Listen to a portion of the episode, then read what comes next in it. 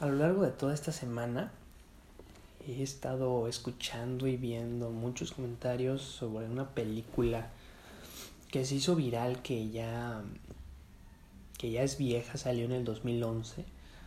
Perdón si, si me escuchan medio mormado, pero estoy enfermo, pero bueno. Este una película que salió en 2011 que se llama Megan is Missing. Um, en español, Megan está perdida. Es una película basada, bueno, está, está creada como en tipo documental y habla de la historia de un, de un par de chicas adolescentes que entre 13 y 15 años, no recuerdo exactamente, ya la vi obviamente, como buen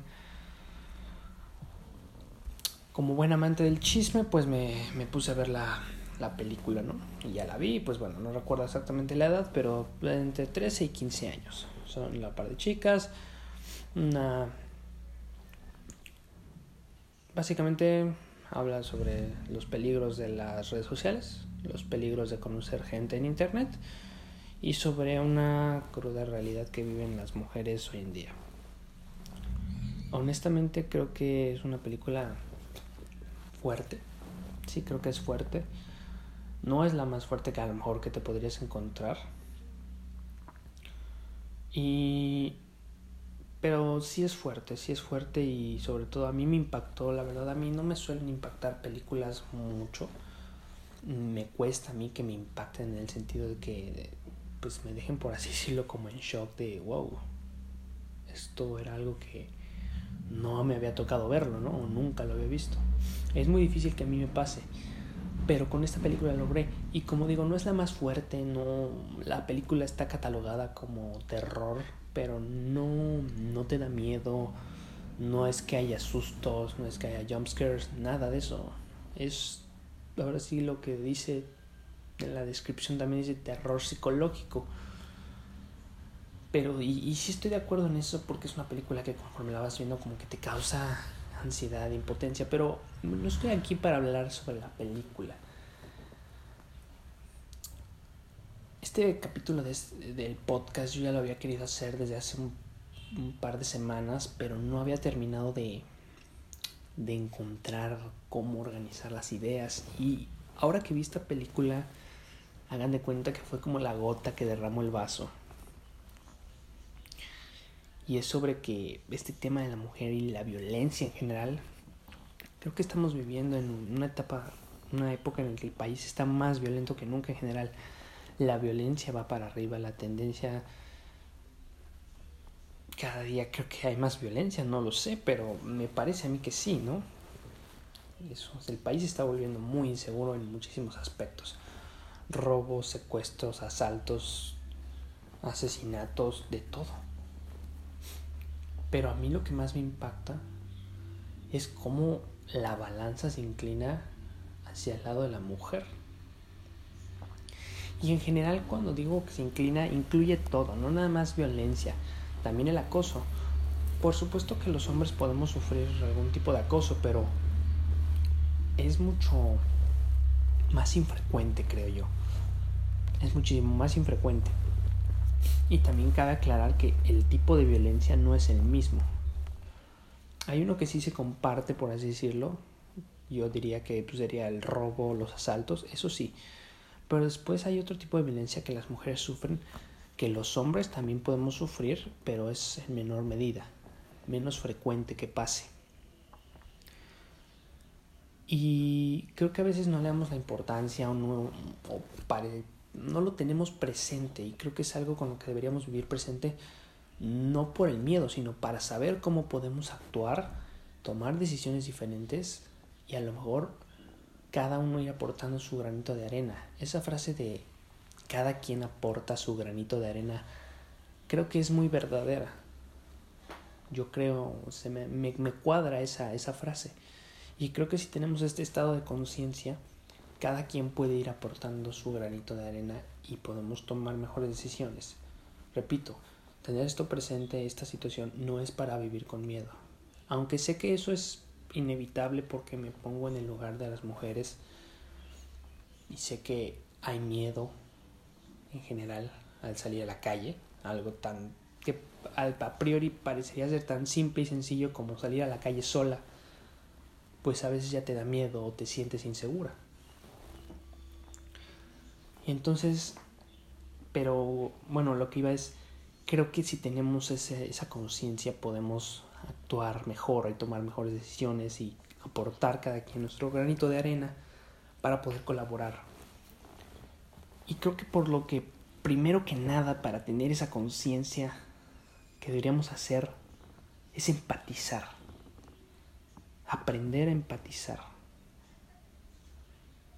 Para mí empatizar, muchos dicen, empatizar es ponerte en los zapatos del otro. Y sí, hasta ahí está bien. Concuerdo completamente con eso. Pero muchas veces en ese querer empatizar con el de enfrente, sea hombre o mujer, queremos, por así decirlo, cambiarle los zapatos. O sea, el dicho dice, ponte en los zapatos de los demás y eso es empatizar. Ok, pero a veces en ese querer empatizar queremos darle otros zapatos nuevos o queremos cambiárselos y darles los nuestros o darles el de alguien más o darles unos nuevos. Y no, empatizar no es ni querer arreglarle los zapatos, no es querer cambiárselos, simplemente es probárselos, estar ahí. Pasándolo de la frase a la realidad, empatizar no es que te cuente alguien algo y después tú le des tu opinión o tú quieras recomendarle lo mejor. Eso no es empatizar. Si estás empatizando, pero estás queriendo dar después tu opinión desde tu perspectiva, lo que tú harías, lo que tú piensas que es mejor. Y eso no, no estoy diciendo que sea malo, lo puedes hacer. Pero empatizar como tal solamente es escuchar, sentir, tratar de sentir lo que siente el otro. ¿Qué siente? ¿Qué piensa? ¿Cómo impacta eso en él? Y no estoy haciendo la violencia del hombre, esto pasándolo al tema, no estoy haciendo la violencia del hombre a un lado, porque los hombres también viven muchísima violencia, vuelvo a repetir, por diferentes casos, diferentes motivos, y también es diferente el tipo de violencia, pero también sufre violencia. Pero veo que en vez de hombres y mujeres hacer conciencia y hacer, por así decirlo, un equipo, hay hombres y mujeres dividiéndose y argumentando y se pelean y solamente eso en vez de ayudar solamente nos separa y no soluciona el problema. Y por supuesto que no es un problema que se va a solucionar de la noche a la mañana, eso es obvio. Pero se va a tardar todavía más si en vez de unirnos nos estamos separando con argumentos. Argumentos que a lo mejor son reales, pero no nos unen. Debemos empatizar uno con el otro. Y creo que es mejor sentarse, ponerse a pensar. A lo mejor no sabría cómo decirlo, pero sentarte y tratar de imaginar todas esas noticias que ves en Facebook, todas esas cosas que escuchas que hablan la gente, tus conocidos, tus amigos, las cosas que escuchas en las noticias, en la tele, lo que sea. Tratar de sentir, empatizar con esa familia, con esa madre, con esa hermana, con ese novio que perdió a la novia. No lo sé. Pero tratar de empatizar. Tratar de entender el impacto que tiene eso en su vida.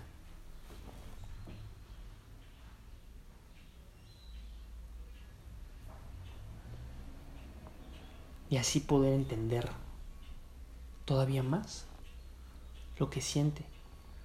Y una vez, creo yo, todo esto es desde mi opinión, una vez que logras empatizar,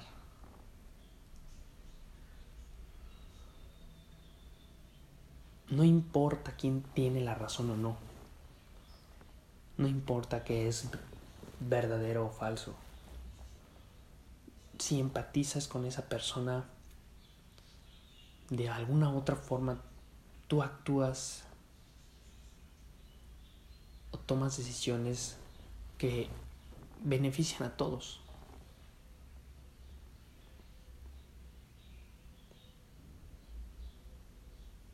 Y creo que es mejor que a mí me hubiera gustado, porque creo que hay dos formas de aprender a empatizar correctamente. La forma buena es que yo diría que tú te sientes y digas y veas todo eso, todo lo que le pasa a la gente. Y esto lo puedes hacer para todo, no nada más en este tema de la, de la violencia y acoso contra la mujer, sino con lo que sea. Cualquier cosa que veas que a alguna gente le, le, le impactó, le afectó, y tú pienses que es lo más insignificante, a lo mejor para ti es insignificante, pero para esa persona no lo es.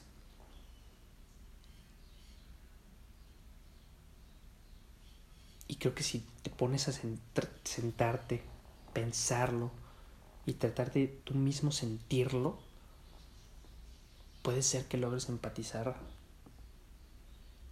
y comprendas a, a esa persona. Comprenderla no es estar de acuerdo, a lo mejor, pero por lo menos estás... Lo más probable es que si empatizas correctamente, desde lo más profundo de ti, lo logres comprender a la situación y la persona. Y creo que eso es lo que nos falta. Y empatizar por la buena es lo que a mí me hubiera gustado. Porque yo no aprendí a empatizar por la mala. Perdón.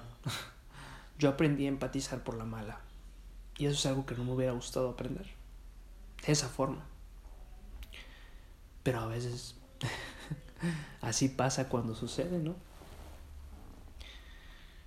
A mí me tocó vivir una situación de violencia con alguien que yo aprecio mucho, muy cercano a mí. Y nunca pensé que, que, que me llegaría a pasar algo así, ¿no? O sea, no sé quién más esté de acuerdo conmigo, ya poniéndose consciente ahorita aquí conmigo, escuchándome. Pero yo veía las noticias y yo tenía consciente, yo, yo decía, pues sí, hay violencia contra la mujer y en general hay violencia en, todo el país, pero pues yo veía las noticias y dice, híjole, no creo que eso le vaya a pasar a mi mamá, no creo que le vaya a pasar a mis amigas, a mi novia, no creo, yo las veo bien. Mi mamá estaba en la casa, a mis amigas las veía bien en la escuela y decía, no creo que les llegara a pasar algo así. Y a mi novia también.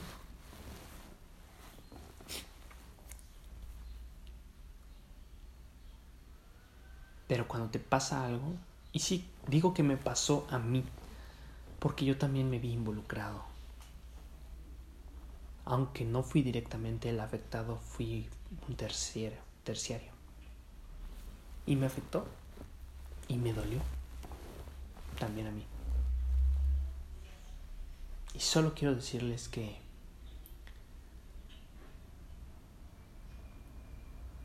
es lo peor que puede pasar.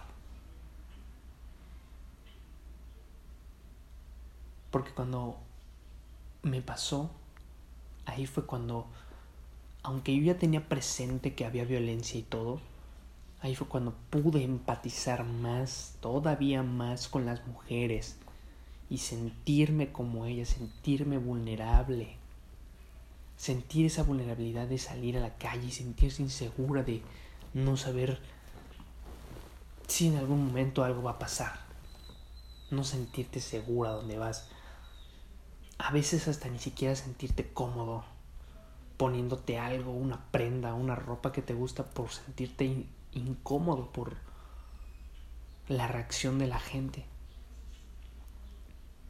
Y por supuesto que eso no debería de pasar. Nada de esto debería de pasar. Muchas cosas que pasan en este país y en el mundo no deberían de pasar. Pero así es.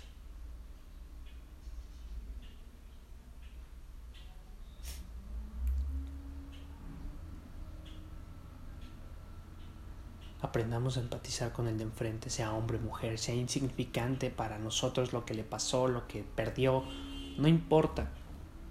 Lo importante es comprenderlo, empatizar. Si después de eso te quieres reír, quieres hacer algún chiste o algo, eso ya será tu problema. Pero no lo hagas para lastimar a otros ni lastimes a otros sin antes haber empatizado. Estoy seguro que cuando aprendamos todos a empatizar, muchas burlas y muchos chistes y lo que sea van a desaparecer.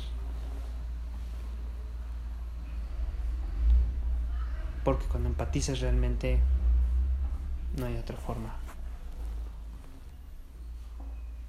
Es la forma creo que más pura de, poner, de poder entender a los demás, a las demás personas.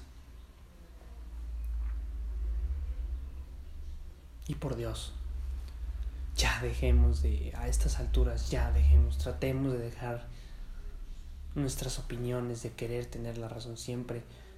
Argumentemos, opinemos, pero hay que unirnos, no separarnos, sino la única forma en la que tal vez podamos empezar a cambiar un poquito esto es empezando a unirnos. Si solamente nos dedicamos a separar con opiniones, insultando el frente, o burlándonos, esto no va a cambiar. Y es algo difícil, es algo que no va a pasar de la noche a la mañana, pero es algo difícil. Pero hay que aprender a empatizar y con eso, aunque a todos aprendiéramos a empatizar de hoy para mañana, no va a cambiar la situación, no se va a arreglar, pero es un gran paso. Y creo que si aprendemos a hacerlo, podemos dar un paso muy sólido para el gran cambio. Y de corazón, les deseo que siempre, siempre, siempre cuídense a todas las mujeres que me escuchen. Y de todos los hombres aprendamos a empatizar. No estoy haciendo menos lo que los hombres podemos vivir o vivimos en el día a día pero sí aprendamos a empatizar un poquito más con lo que le pasa a las mujeres.